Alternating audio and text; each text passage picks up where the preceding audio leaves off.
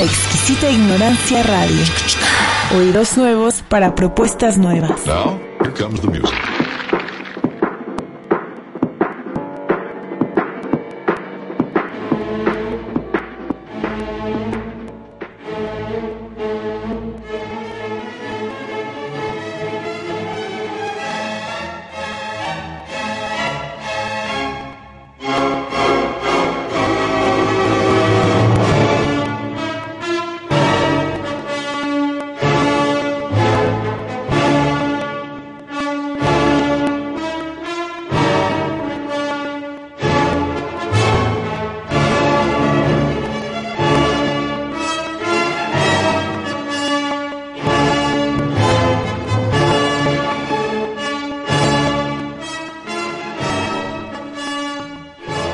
Buenas tardes, bienvenidos nuevamente a Conexión Global a través de la exquisita ignorancia radio.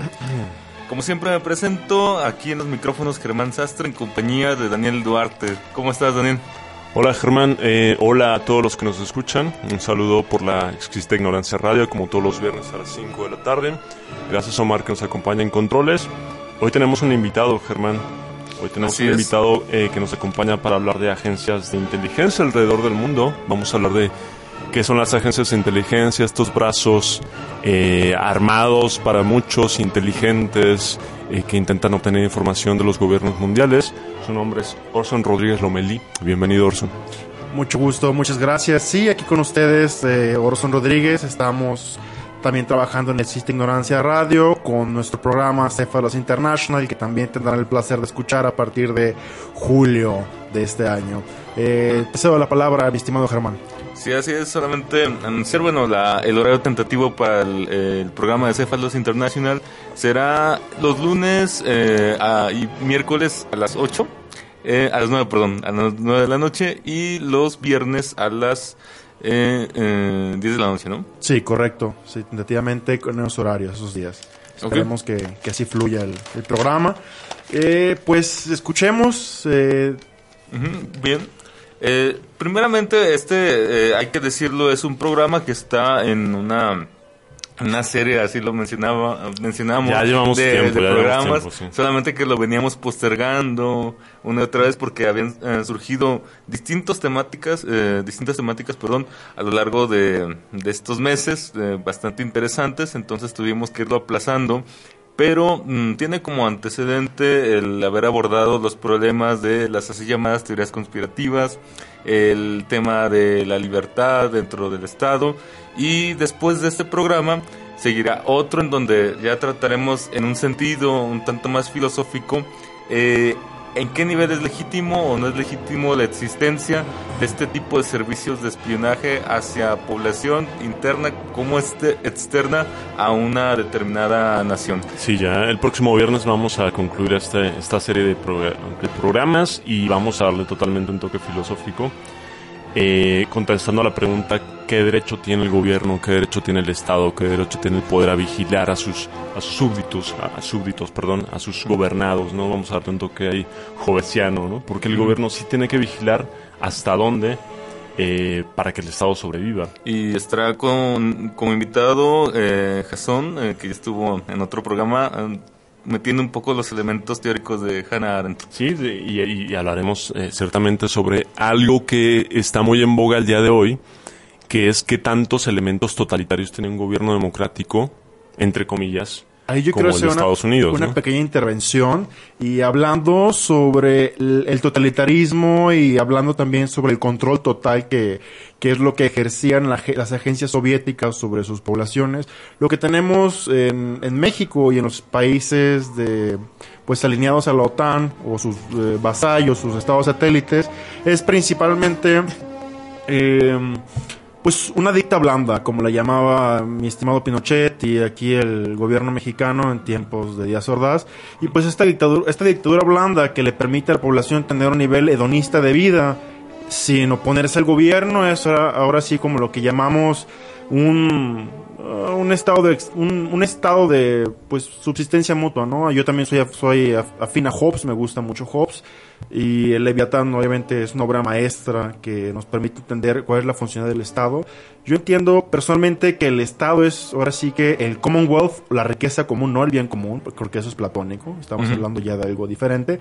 Y para esto quisiera eh, comentarle acerca del KGB, que fue la agencia principal soviética, pero eh, vamos a, ceder la palabra aquí a Germán para dar una introducción antes de lo que vienen siendo las agencias este, de inteligencia formalmente, porque hay diferentes categorías. Sí, de hecho, bueno, vamos a mencionar algunas, a discutir a, propósito de otras cómo es su funcionamiento, las, algunas de las polémicas en las que también han estado involucradas, por supuesto, pero eh, como siempre, primero vamos a empezar, Daniel, por eh, problematizar los conceptos primeramente, ¿qué sería una agencia de inteligencia en un sentido estricto? Sí, empezamos con la, pregunta, ¿qué es una agencia? Y evidentemente, ¿para qué sirve, no? Una agencia de inteligencia, Orson, a ver si nos ayudas con esta definición, es un intento del gobierno, de un gobierno nacional, de un Estado, por obtener información, ya sea de sus súbditos, ya sea al interior del Estado, o ya sea información externa que le ayude a la supervivencia del Estado mismo, es decir, una especie de protección frente a enemigos existentes y posibles enemigos a futuro. En base a lo que dices, voy a tomar una frase de Napoleón Bonaparte, que él dice lo siguiente, para la permanencia del poder es necesaria su apariencia. Es decir, un poder eh, blando que tiene una apariencia dura persiste más que un poder duro que tiene una apariencia blanda. Y es por esto que las agencias de represión, las agencias de inteligencia, las agencias de contraespionaje, de antisabotaje y pues ahora sí que como lo que decimos de inteligencia, vienen a, dar sentido a, su propósito para la preservación del Estado mismo como entidades hechas para sondear al, al pueblo, porque bueno, ahora sí que es preferible temer al gobierno que el pueblo tema al pueblo mismo. Ahora sí que en vez de la lucha de todos contra todos es como lo que, como lo que maneja Leviatán. Está la lucha de todos contra todos o la lucha del Estado contra otros estados. Mm, podemos entenderlo entonces principalmente como un instrumento a, a cargo del el Estado. Más que un instrumento sería un bureau, como, como en francés. Eh, es una institución más que un instrumento. Es parte de... Ah, hace, hace rato mencionaba la palabra una corporación. Sería como una especie de manera de quizás de... El Estado es una eh, corporación. Pero una agencia de espionaje, bueno, una, una agencia de inteligencia entendida corporación como un conjunto, diríamos, de... Sería un órgano de la corporación, sería parte del cuerpo. Ah, ok, entonces sería... Un miembro, como un brazo. E, eso es un tema interesante también a discutir al menos a, qué nivel realmente forma parte o es algo independiente, porque también es un asunto que se ha discutido mucho a propósito de las agencias de inteligencia, si realmente dependen de, eh, del gobierno o están sobre él, o si funcionan de manera independiente y son un poder también, eh, diríamos ahí, que que funciona de manera alternativa. Paralela, ¿no? Entonces, en un estado dentro del estado. Un estado dentro del estado, se le ha dicho, o el poder dentro del estado. Hay distintas categorías, ¿no? Cuando hablemos ya específicamente, ahorita Orson nos trae un libro aquí interesantísimo sobre la KGB. Vamos a hablar sobre distintas agencias de inteligencia. Eh, no, es lo mismo hablar, por ejemplo, del CISEN en México, que le vamos a dedicar un tiempo, que hablar sobre la histórica KGB, la histórica CIA, la histórica FBI. Eh, la, la, CIA tiene una, un, aire de, de, independencia incluso frente al Estado. La, la CIA... Frente al Ejecutivo. El Ejecutivo. Es decir, hay que poner un paréntesis, mucho de lo que se hable de agencias de investigación y agencias secretas, pues es ciertamente difícil de saber. Son agencias secretas. Eh, muchas veces el Ejecutivo no tiene el poder absoluto sobre lo que hace la CIA, por ejemplo. No me imagino al presidente de los Estados Unidos teniendo conocimiento absoluto de las investigaciones de la CIA. Bueno, pero una cosa es el poder ejecutivo eh, duro, que es el presidencialismo, eh, porque recordemos que en países como México y Estados Unidos el poder ejecutivo presidencial, eh, su presencia es completamente pues onerosa, profunda, y el Estado de Derecho y la soberanía del, del Estado dependen del presidente como en México, que el, ejército, las Fuerzas Armadas y la inteligencia están hechas para preservar la cúpula en el poder del presidente, no para defender al pueblo. Ahora, Hablamos que es una agencia de investigación, intentamos aproximarnos a eso. De inteligencia. De inteligencia. Ahora, ¿para qué sirve? Eh, llevo la pregunta, ¿para qué sirve una agencia de inteligencia? A los actos que está haciendo, por ejemplo, ahorita vamos a hablar de las agencias de inteligencia en Estados Unidos. Una que se me viene a la mente, la NSA, la Agencia Nacional de Seguridad. Eh, ¿Cómo justifica el gobierno estadounidense en este caso la existencia de una agencia de este tipo? ¿Y cómo justifica eh, el espionaje a sus mismos ciudadanos? Volvemos a lo mismo, lo que decía Orson, lo que decía eh, Germán, una especie de supervivencia del Estado. El Estado, para sobrevivir, tiene campo abierto, tiene campo libre. Puede hacer lo que sea con tal de sobrevivir, incluso espiar a sus propios ciudadanos. Eh, es curioso que ¿Es- una de- es bueno, cierto a- eso? habit- habitualmente cuando se habla de agencias de inteligencia se considera que una de sus funciones principales es la así llamada seguridad nacional. Eh, pero Ante enemigos externos. Ah, o internos. internos. o internos también, por supuesto. Mm, diríamos lo, lo que sucedió en tiempos de la Guerra Fría, toda la persecución a, a los comunistas dentro de Estados Unidos. Eran enemigos internos también. Pero Que- eso es anterior, incluso en la Alemania nacionalista de Hitler eh, había el- el- la Gestapo y las SS fun- fun- fungían como un elemento de represión interna y también como un elemento de seguridad interna para contrarrestar a los enemigos externos e internos del, del país. Mm, ah, ahora bien, aquí el detalle interesante es si realmente están en función de la así llamada seguridad nacional. También es un concepto yo creo que es problemático de definir qué es la seguridad nacional. eh, o en función de, eh, de la seguridad del aparato estatal. Bueno, lo cual no necesariamente le- eh, o del statu quo lo cual no es necesariamente lo mismo entonces eh, En eso yo quisiera intervenir, eh, porque al respecto yo tomé una clase muy interesante con un profesor en la UDG acerca del status quo. La, la- la materia era seguridad nacional. Eh, el profesor eh, está muy preparado en, en este, en este tema, muy versado, estudiado en, en Estados Unidos. Parecía, es, es más, más yankee que cualquier otro gringo, por así decirlo, en, la, en la UDG, ¿verdad? más yankee Pero- que los yankees pero bueno, se puede, se puede decir este, el pecado más no el pecador. En fin, esta persona me decía que la, la seguridad nacional de México dependía de la, del status quo del, del presidencialismo. Es decir, eh, México no es México sin el presidente. Qué cosas, ¿no? Y es por esto que los grupos en el poder, ahora vamos con eso, tienen la prioridad de mantener su status quo, no el status quo de la nación. Esto en México y en países como América Latina, para preservar la línea de mando, para preservar la línea del poder que tiene lealtad a gobiernos como pues, Estados Unidos, que son gobiernos subsidiarios. Es decir, que son gobiernos títer, los gobiernos latinoamericanos de Estados Unidos, y que a su vez las agencias de espionaje, de inteligencia, de contrainsurgencia, tienen a su vez papeles y roles en las agencias gubernamentales de estos países. Pero ahí estamos hablando eh, de un caso de presidencialismo. Eh, el de Estados Unidos es un poco distinto. De hecho, más adelante también vamos a tratar el tema de James Comey, eh, la cuestión con Donald Trump. Eh, Sí, sí, esta, esta rebelión que hubo de algún modo de las agencias de inteligencia dentro de Estados Unidos, donde pues prácticamente parece ser que se oponían directamente al Ejecutivo. Sí. En, en ese sentido, vuelvo a, un- a una problematización que estábamos haciendo sobre si realmente forman parte del órgano, eh, diríamos, gubernamental, o si son incluso independientes, son se pueden considerar como, no como parte de la corporación, sino como corporaciones independientes. ¿Refiriéndonos a Estados Unidos o, o- o globalmente? Mm, en Estados Unidos, para empezar. Bueno, en Estados Unidos tenemos 16 agencias. Es interesantísimo. ¿Las nombramos? Bien. De una vez es bueno saberlo. Bueno, Fuerzas Armadas. Las Fuerzas Armadas tienen sus propias eh, eh, agencias de investigación. Departamento de Fuerza Aérea, por ejemplo. Departamento de Armada, por ejemplo. Departamento Naval, por ejemplo. Los departamentos de inteligencia. Tenemos inteligencia y contrainteligencia. ¿Se dedica a qué? A energía y armas nucleares. Oficina de Inteligencia Nacional. ¿A qué se dedica? A la investigación sobre drogas y cárteles. Oficina de Inteligencia y Análisis. ¿Qué es esto? Seguridad interna. Buró de Inteligencia e Investigación. ¿A qué se dedican? Análisis para el secretario de Estado sobre problemas internacionales. La Oficina de Inteligencia Financiera, evidentemente problemas económicos a nivel global. Y las agencias nacionales, que son las más famosas. La CIA, que se dedica a la inteligencia al exterior. NSA, que es la Agencia de Seguridad Nacional y Contrainteligencia, es decir, colecta acto- da- datos personales, la NSA.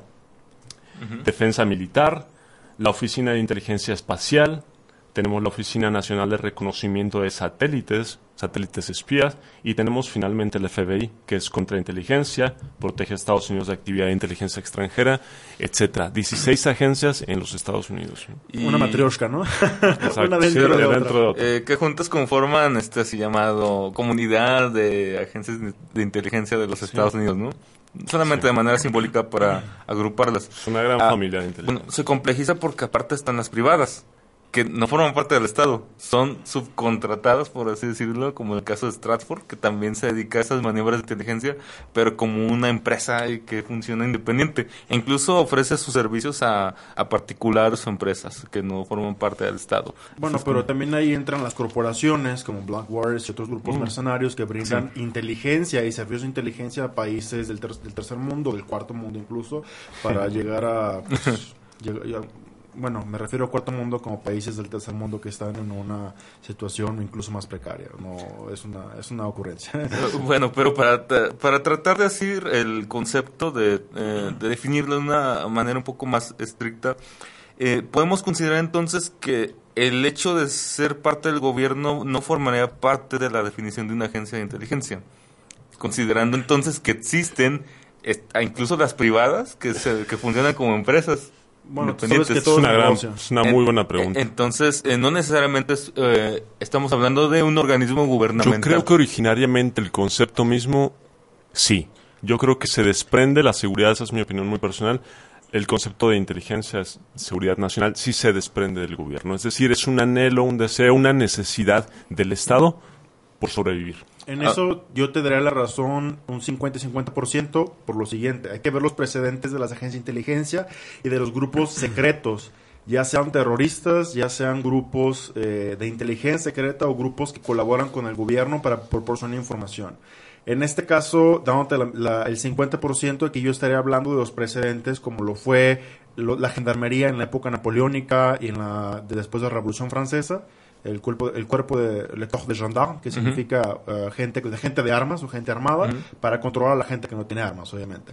Eh, pero también en la época zarista, durante, la des- durante el despotismo ilustrado de todos los zares, desde Pedro el Grande hasta eh, los Romanov, la dinastía Romanov, pues se encontraba la ojrana, que significa seguridad o guardia. Y esa seguridad, esta ojrana, de hecho, eh, protagoniza un libro muy interesante sobre espionaje que se llama Los Protocolos de los Sabios de Sion. Si tienen la oportunidad, léanlo. Toda una obra maestra de, de, la, de la conspiranoia. Eh, en, en sí, eh, vamos a hablar también de lo que viene siendo lo que las funciones de las agencias de contrainsurgencia, Ah.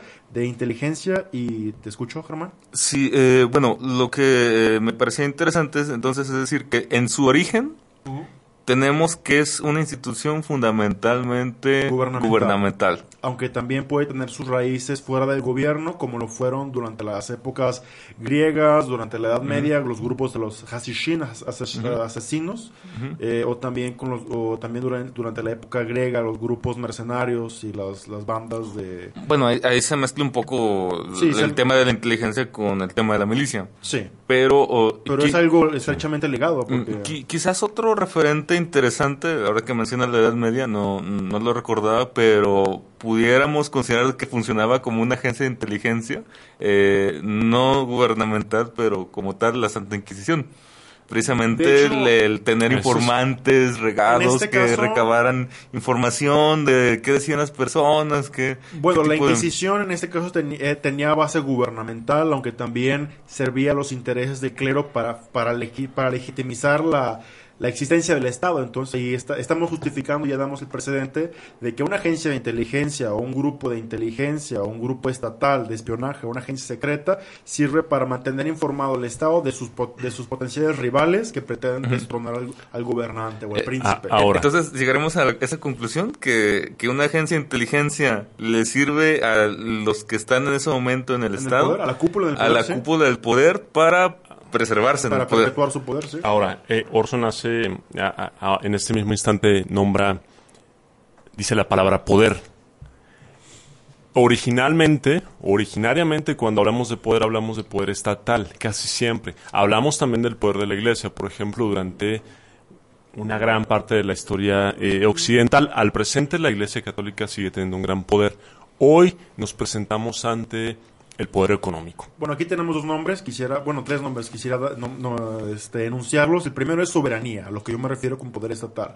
En cuestión del poder de la iglesia le llamaría influencia o poder de, pues, de sugestión en las masas. Y el tercer poder, que llamamos financiero, pues es la, eh, que siempre ha existido, que es la financiación de cualquier actividad humana. Sin economía no hay nada en la humanidad. Cuando hablamos, cuando hablamos, y ya esto voy eh, respondiendo un poco a la pregunta de Germán, las agencias son meramente eh, gubernamentales. Yo diría que sí, pero también abriría un poquito el espectro y diría, las agencias le sirven al poder. ¿Qué quiero decir con esto? Pienso en la NSA actualmente, cuando eh, está comprobado gracias a Wikileaks que las agencias de información en los Estados Unidos recaban información del consumidor, los gustos del consumidor, para quién sabe sí. qué. Marketing. Y- Es decir, Bueno. es decir, las agencias no nada más están buscando información que pueda ser pertinente para el Estado, para el gobierno, sino que buscan, recaban información sobre el consumidor, sobre los gustos del consumidor. Y Que- todo aquel que haya abierto una cuenta, por Mm. ejemplo, de Facebook o de Google, se dará cuenta que, que, que- o, o- o incluso de WhatsApp, se darán cuenta que al momento de aceptar el contrato estamos atados de manos, damos nuestra información financiera, nuestros gustos, nuestras preferencias, a dónde van a parar. Es decir, las agencias de, de- inteligencia también pueden servir y lo podemos ampliar al poder mismo, ¿no? No tanto al poder gubernamental nada más, sino al poder económico también. Mm, sí, que sería El caso de la extender, eh, extender, eh, diríamos, el, el concepto también de en función de que están, Bueno, no solamente ahí- del, del gobierno. Un, un pequeño matiz. Cuando parece ser que reconocemos el hecho de que estas agencias de inteligencia están en función de los que están en turno en es- esa, esa serie de cargos o de, o de puestos de poder. Pues recuerda que es una dinastía, más o menos. Bien. Eh, eh, considerando también eso, pues que hay una cierta continuidad de, familias y demás. Bueno, pero eh, esa me parece que es una definición de facto, es decir, eh, reconocida en los hechos que así sucede. Pero formalmente ese es el sentido de una agencia de inteligencia. Eh, es decir, no, no pareciera ser que formalmente se diga la NSA, la CIA... eh, Lo que tú quieres llegar es a la justificación de la agencia Mm, misma. de la- exa- de la- de su exactamente, es decir, como definición, ¿cuál sería eh, esa justificación precisamente de su Aquí existencia? Es decir, eh, de manera eh, Genérica que es una agencia de inteligencia. ¿para qué tendría que servir una agencia de inteligencia? Muy bien, aquí Eh, yo eh, quisiera- este, entiendo que se usa para... Recabar información, estamos de acuerdo con ello. ¿no? esta- recaba información, la Yo- analiza, la sistematiza y eh, hace acciones concretas con esa información. Utiliza Eh, hay- información. es como todo un proceso. Yo creo que la Pero- recabación de la información es su- solo la mitad de lo, de Eh, lo que, claro, es, el- claro. lo que es la labor de la agencia de inteligencia. La agencia de inteligencia va a recabar información que es inútil. Sí, Por y, por eso, y Por tiene no que sirve. discriminarla y analizarla y todo ese Ahora. proceso. Pero eh, eso hace, pero ¿para qué lo hace en sentido formal, no en sentido de fáctico? Eh, la usa para mantener el poder a X, poder. ok. Pero, Llamémosla una, yo, yo lo llamaré una élite. ok, pero ¿para qué debería de servir? Vamos a una- poner el sentido ideal. Bueno, de hecho, más Oh. una élite, una arista, que sería una cúpula, porque, lo que, porque lo que podemos llamar la, la cúpula en el poder mexicano, yo no lo llamaría élite, lo llamaría una arista, gente con poder, pero definitivamente no tienen virtud. Oh. Entonces, este, bueno, es un, es un concepto más restringido de élite. pero, pero para no perder la pregunta, entonces, ¿para qué realmente eh, en el sentido formal sirve una agencia de inteligencia? ¿Cuál es su sentido de ser? En esto yo quiero intervenir un, un pequeño paréntesis. Una agencia de inteligencia es completamente eh, independiente una de otra y tiene su propio ADN, por así decirlo. Es muy diferente lo que fue la KGB, Exacto. lo que fue la Stasi, lo que fue la Gestapo, la Geheimstaatspolizei en Alemania, que significa seguridad. Secreta. Eh, no, sería ah, la policía secreta del Estado. Eh, las, y las SS, las ah, Schutzstaffel, que significaría escuadrón de asalto o grupo de choque. Y esas son las principales labores que lleva a cabo un grupo de inteligencia, una agencia de inteligencia. Pero bueno, vamos a hablar acerca de esto del KGB, este, y por eso quisiera darte los precedentes hasta, y hasta sus labores que, que llegaba a realizar para que, para que la gente pueda form- formar su propia opinión y no quedarse con una opinión eh, fundada en este, en este corto tiempo que no tenga una, algún dato infundado. Le damos una, una eh, introducción histórica a la KGB. ¿no? ¿Dónde existe? Existe en la Unión Soviética. Eh, la KGB surgió en lo que fue la Unión de Repúblicas Soviéticas, la URSS, sí, fue la Unión Soviética, pero se llamó uh, Комитет Государственной Безопасности, que significa Comité para la Seguridad del Estado. Y en, este, en estas uh, siglas podemos encontrar eh, la función principal como un grupo de fuerzas policiales especializadas dedicada a la supresión de toda actividad subversiva en contra de los intereses de la Unión de Repúblicas Socialistas Soviéticas. Y pues estuvo vigente desde la época del 54, 1954 hasta 1991 cuando cae la Unión Soviética, pero sigue vigente aún en la República Socialista de Bielorrusia con eh, su cabeza, que es Alexander Lukashenko, desde, desde, mi punto de vista un muy buen dictador, mejor que cualquier mal presidente, ¿verdad? Pero muy bien, eh, en este caso, eh, los antecedentes del, de la KGB están en la BCK, que significa Sea Racista de China de Camisia, significa la Comisión Extraordinaria para todas las rusas. Ahí ya, ahí ya marcamos la, la labor de prioridad. Eh, extraordinario, es decir, una comisión que tiene la, la facultad de brincarse la ley o pasar sobre la ley para llegar a satisfacer los intereses del Estado mismo y preservarlo. Es decir, salva al Estado, pero no es indispensable para que hice el Estado. Es decir, preserva el modus vivendi del Estado, el, el status quo, en pocas palabras. Y esta BCK surge durante la Revolución como, eh, como parte de una estrategia de Dzerzhinsky, eh, para preservar el gobierno y, la, y las Fuerzas Armadas, el Ejército Rojo que generó Trotsky. Después surge el NKVD por parte de Stalin, un cuerpo que estuvo durante el periodo de la Segunda Guerra Mundial hasta su muerte como un, como un grupo que desempeñaba una importancia vital y heroica durante la Gran Guerra Patria, el periodo después de la guerra, para pues, mantener informadas a las, a las élites de labores especiales eh, de inteligencia militar más que de inteligencia en contra de la población, aunque también tuvo su periodo eh, principal para exterminar a los grupos este, sediciosos, subversivos en contra del gobierno stalinista. Después, durante la Guerra Fría, ahora sí surge el KGB, y esto, esto surge como un fenómeno en todos los países socialistas del Pacto de Varsovia.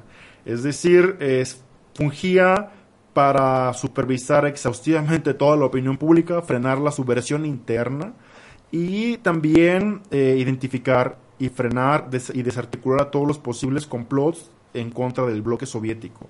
Es decir, desde China hasta Afganistán y pasando por América Latina en Cuba teníamos influencia del KGB y así, durante la Revolución Húngara del 56 y la Primera de Praga del 68 se dedicó a desarticular todos los grupos en contra del régimen soviético, que eran patrocinados obviamente por la CIA y los grupos de inteligencia. Ahora sí, ya, ya, ya entra la contrainteligencia, una lucha entre, entre agencias para llegar a, a trabajar con la influencia de sus, de sus bloques económicos, de sus ideologías.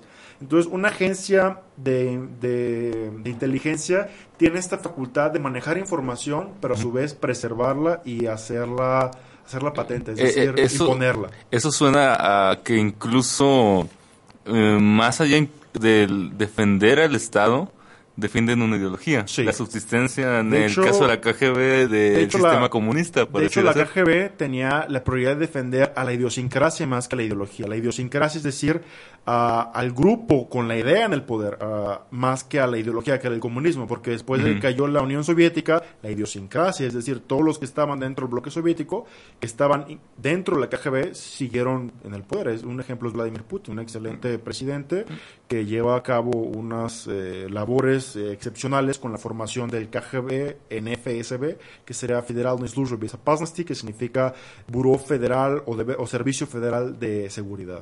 Entonces es la evolución de los sistemas. Eh, En ese sentido, habría una diferencia bastante interesante analizar entre la KGB y el, como El dices el. ADN y el, no, iba a decir, de hecho, El ADN el, de- eh, de- el ADN de la CIA. Exactamente. Es decir, eh, pareciera ser que la CIA no tiene como ese, ese trasfondo tan cultural Lo que pasa o que- ideológico incluso. Lo que pasa que la CIA, desde lo que yo sé, desde mi, eh, desde la vaga información que tengo de esta agencia, surgió durante el gobierno de Hoover.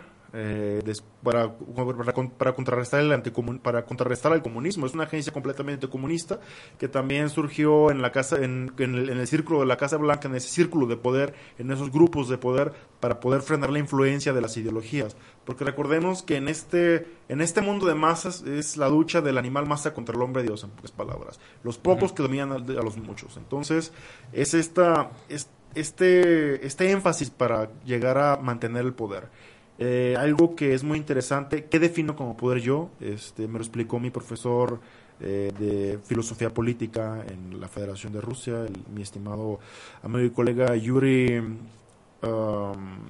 ay, el profesor ay, Yuri Alexandrovich uh, Yermakov, uh, saludos desde México. Mi querido profesor me explicaba que el poder es la lucha de voluntades para acceder a la autoridad, porque el poder y la autoridad es algo completamente diferente. El poder es la- el, el poder ya sale de la voluntad y la autoridad es la que la parte que ostenta el poder. Entonces es esta esta lucha. Ahora quiero llegar a explicar qué, qué hacía el KGB o a en qué consistía.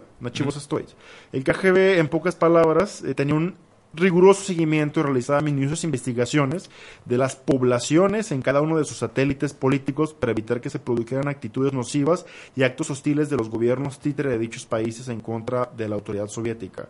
Es decir, la línea dura del KGB preparó en muchas ocasiones miembros del Partido Comunista de la Unión Soviética, es decir, la idiosincrasia, y a su vez organizó grandes grupos de activistas políticos en sus satélites, así como también capacitar y adoctrinar grupos de insurgentes de zonas de conflicto y de interés geopolítico alrededor del mundo. Es decir, es propiciar una ideología a través de la influencia de una idiosincrasia.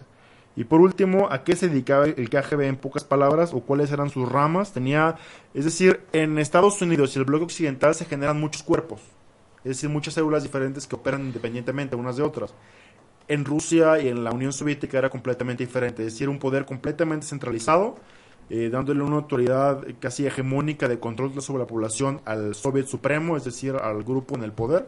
Y esta cúpula tenía principalmente la pues la autoridad sobre la vida de cada individuo de una manera obscena, así como Kim Jong-un en Corea del Norte.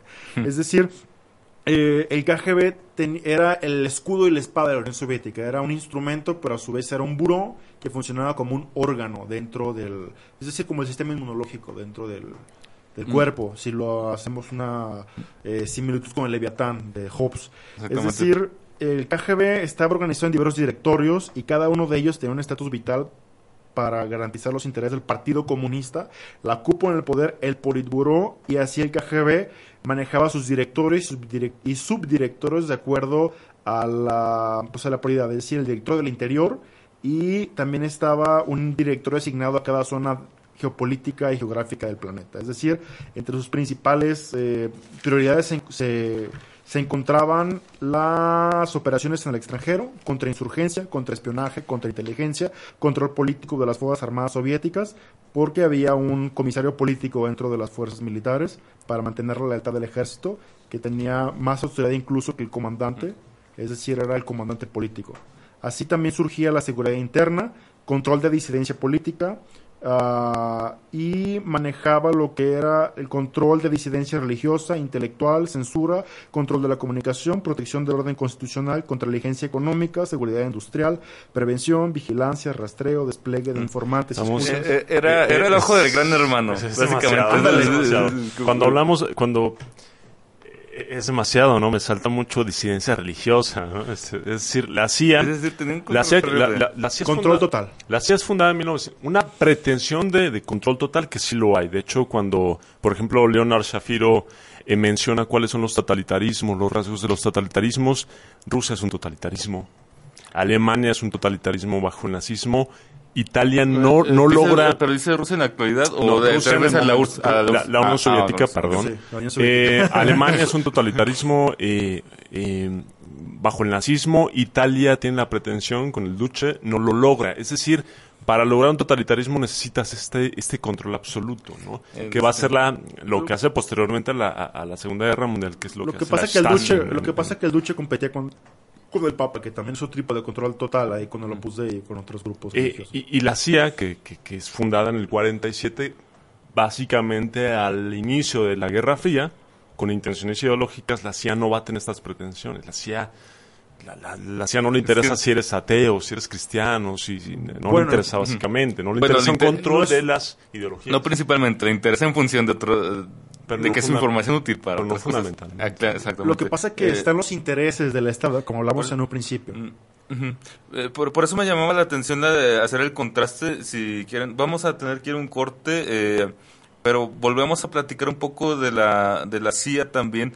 de la diferencia, eh, me llama mucho la atención este eje, dice la idiosincrasia, sobre Ajá. todo como prioridad. Sí. La ideología quizás en un segundo término, pero la CIA me parece que no tiene ese componente, pareciera ser como un poco más mm, laica. Una dictadura, no lo Lo que yo- especie de... Lo que yo les de- comentaba en un principio, la dicta blanda, es decir, mantener el control de la, o sea, que la, Es- que, el- que la cúpula se mantenga en el poder y que la gente pues realice lo que, o sea, Eh, de- mientras no me afecte no me hace daño, no, no, no, lo, no lo elimino. Exactamente. Ahora, ahora, Eh, ahora, cuando, cuando eh, otra vez gracias a Wikileaks nos informamos que, por ejemplo, las televisiones de pantalla plana Samsung, lo cual es cierto, tienen un cierto componente eh, que es capaz de grabar aun cuando están apagadas y dar esa información de lo que se está grabando en conversaciones familiares a la Agencia Nacional de Inteligencia en Estados Unidos, nos preguntamos de qué se trata. ¿no? Eh, Eh. sí, es, eh, ese último dato, yo creo que era más fuerte eh, la anterior filtración de Wikileaks. Bueno, también vamos a llegar al tema de la NSA, por cierto. Sí, pero vamos. eh,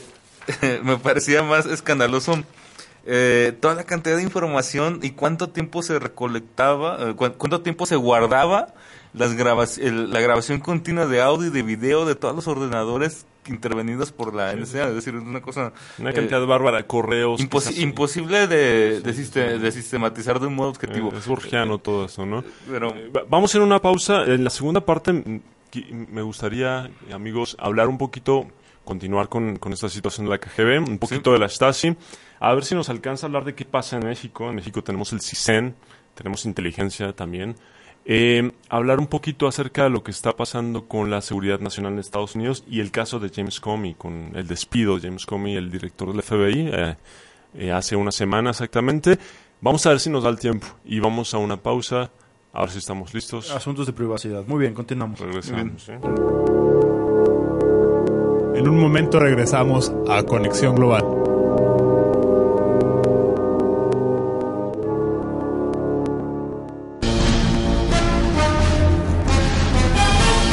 Global.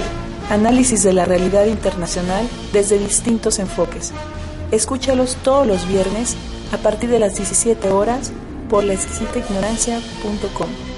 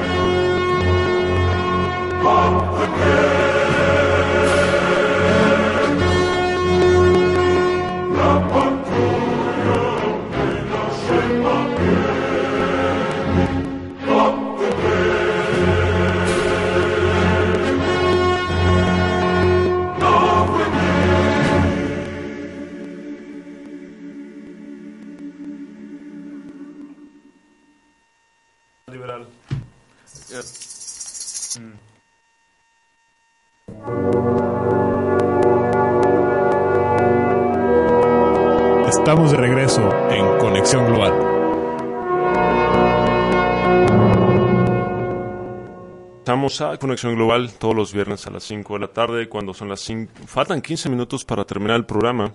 Ya Estamos se nos hablando acabó de, tiempo. sí, estamos hablando de inteligencia con Orson Rodríguez. Bueno, a ver si nos da tiempo un poquito a hablar de lo que está pasando ahorita en Estados Unidos con el FBI. Concluir, Orson, no sé si, si, si quieras cerrar con lo que estabas comentando Sí, sobre la KGB. KGB. Bueno, ti- eh, principalmente la KGB, que yo admiro mucho este órgano de, de control eh, poblacional, eh, tenía otras funciones de las que estábamos hablando, como después de la, la- el control de la disidencia política, religiosa, intelectual, censura y control, también se encontraba el control de los medios de comunicación, así de lo que hablábamos de las pantallas. Eh, los medios de comunicación vit- son, son vitales para la coerción social, así también mantenía la, la protección del orden constitucional con la contrainteligencia económica y ya llegaba la seguridad industrial, prevención, vigilancia, rastreo y despliegue de informantes y escuchas en redes eh, de pues de espionaje. Ahí ya llegaban los artículos eh, relativos como el sondeo poblacional, el despliegue de grupos y equipos de reacción e intervención de emergencia y prevención de actividades subversivas y de traición. Entre otras actividades que realizaban sobresalían la encriptación de las comunicaciones, vigilancia de la propaganda en el extranjero y la intervención de las redes internas de comunicación. Se destacaba también el servicio de guardias y escoltas en la protección, en la protección de los dirigentes del PQ, es decir, del Partido Comunista de la Unión Soviética, porque desde la infancia se creaban grupos especiales de soldados y de guardias específicos para dar su vida por el Soviet que significa consejo en pocas palabras en el ruso, la palabra soviet. Eh, también era vital la seguridad de las instalaciones gubernamentales y la dirección paralela de la totalidad de las Fuerzas Armadas del país, con contingentes bien organizados en cuerpos terrestres, navales y aéreos. También estaba el resguardo y la implementación de medios científicos importantes, así como el resguardo de los teóricos, los académicos, los hombres de ciencia, materiales tecnológicos y laboratorios vitales para el progreso y beneficio del Estado. ¿Por qué? Porque en la Unión Soviética y en los países soviéticos el ciudadano es propiedad del Estado. Si un ciudadano muere es un recurso que el Estado cuenta menos. Entonces, esto sigue siendo en Bielorrusia y en Corea del Norte lo mismo. Sí, pareciera ser, bueno, me da la impresión, no conozco a, fondo la estructura interna del sistema de inteligencia dentro de la Unión Soviética, pero eh, parecía ser que la KGB tenía a cargo todas esas funciones de inteligencia concentradas, lo que en Estados Unidos encontramos de una manera más dividida, en 16 agencias. Sí, es decir, eh, el KGB era el, el, espada y el escudo de la Unión Soviética y era uno solo, era un solo nervio, es decir, un solo sistema eh, inmune, lo cual lo hace más fuerte, pero a su vez, eh, si se ataca la cabeza o si, digamos que veamos como un, como un organismo vivo, si llega a haber un, virus o algún otro servicio de contrainteligencia que llegue a encriptar o desarticular este sistema de defensa, el cuerpo está completamente inválido como con un eh, Ahora, insisto, en las 16 agencias de investigación estadounidenses federales eh, no hay una agencia específicamente, por ejemplo, eh, que se dedica al control moral, religioso, ideológico de las personas. No, que No directamente. No directamente. Y que sepamos. Y esto se va a relacionar justamente con el próximo programa, eh, este, este viernes que viene, de Conexión Global, donde termina la libertad de un Estado para controlar situaciones tan personales como la religión, la moral, las costumbres sexuales, las preferencias ideológicas, etc., etc., etc. Sí, ese, eh, ese será el tema del próximo programa. Eh, se nos está casi terminando el tiempo y nos quedaron dos temas por ahí volando. El caso de James Comey y el asunto con la seguridad interna dentro de México. James Comey. James Comey, vamos rápidamente a James Comey, eh, director general del, del, del FBI en los Estados Unidos. Recordemos, el FBI es la agencia más antigua de los Estados Unidos, fundada en 1908. Comey... Eh, es destituido hace una semana y media por Donald Trump, el cual le manda una carta muy escueta diciéndole le deseo lo mejor en su, en su futuro profesional, pero se tiene que ir.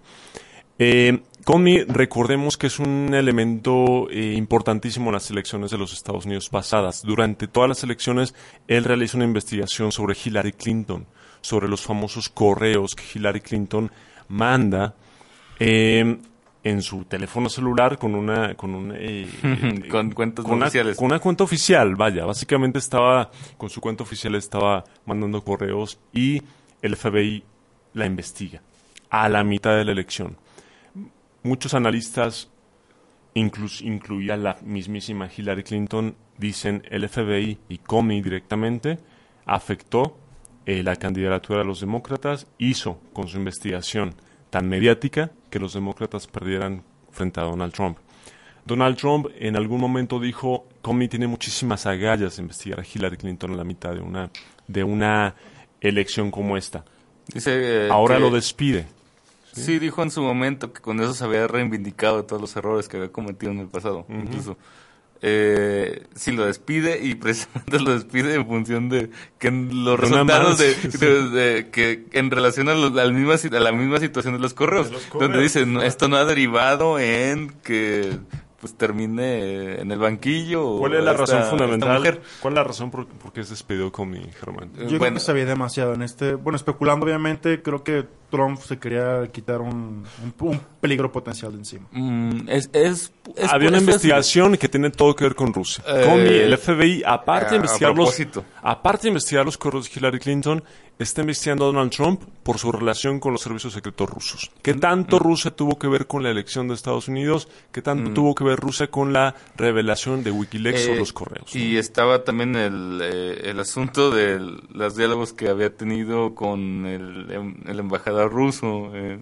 este, el despedido, mm, ah, se me bueno, ¿De la ONU?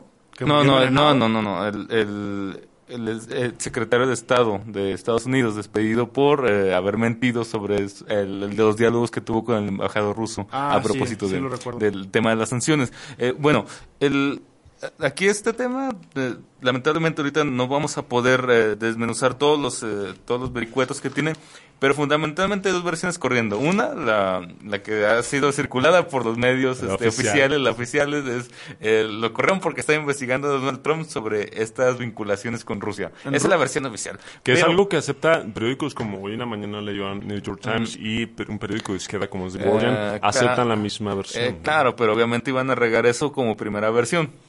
Es- le- eh, se la tienen creo que no creo que no te convence esa versión. ¿Cuál es la segunda? Ah, Bueno, la segunda versión es que pues hay que reconocer en cierto sentido que eh, Comey ya tenía un, un largo historial de malas gestiones y de problemas y fundamentalmente hay un hay un punto importante que es cuando Donald Trump eh, le pide lealtad a James Comey y este no se la da. Eso es algo fundamental porque supondría que el que está a cargo ahí del FBI tendría que ser fun- eh, funcional al ejecutivo. Exactamente lo que yo quería decir, obediencia y lealtad es básicamente lo que es lo que necesita requiere el poder Y- para sustentarse. Y Comey no era leal al, al ejecutivo. Eso eh, me parece que sería el, el factor principal.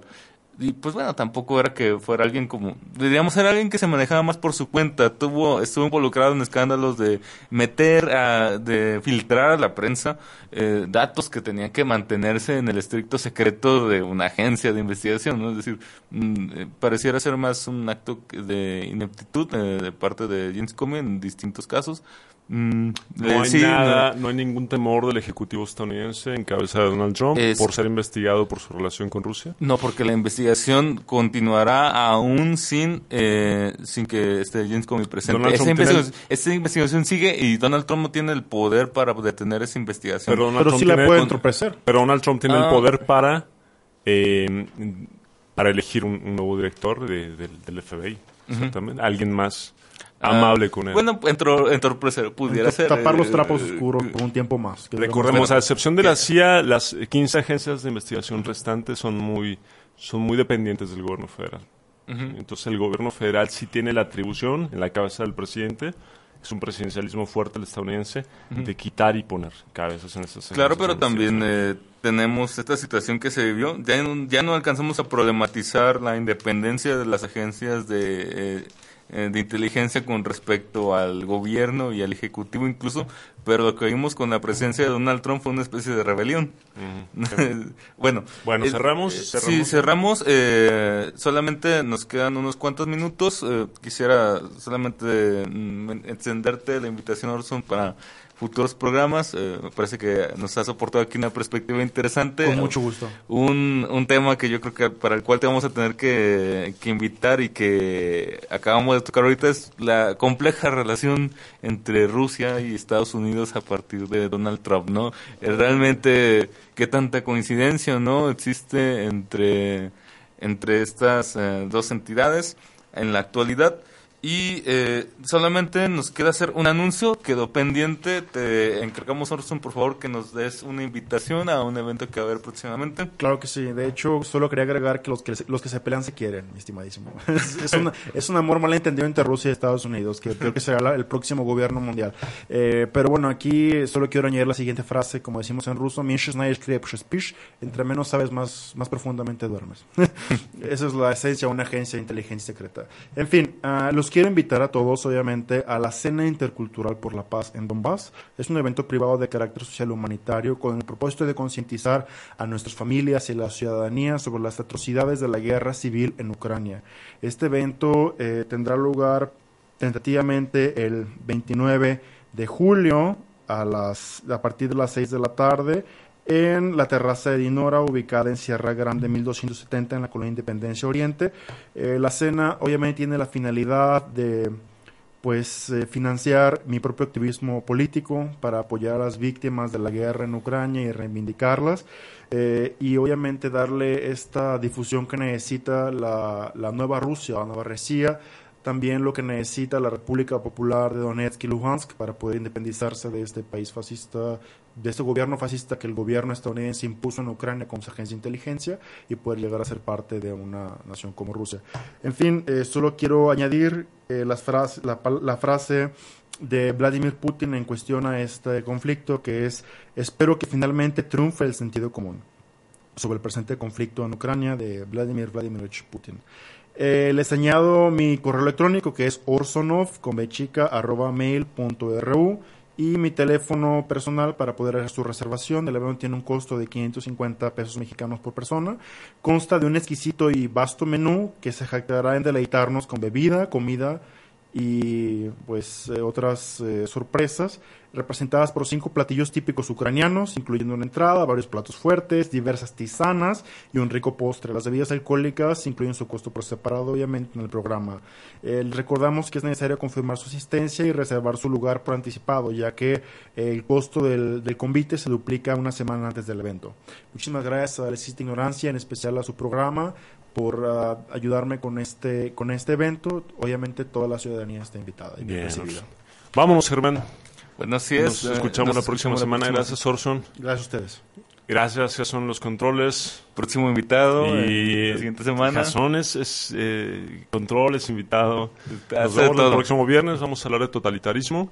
Y Germán, Bien. gracias. Nos escuchamos pronto. Bye.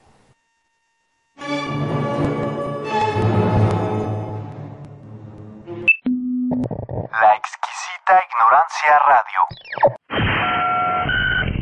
Oídos nuevos Para propuestas nuevas.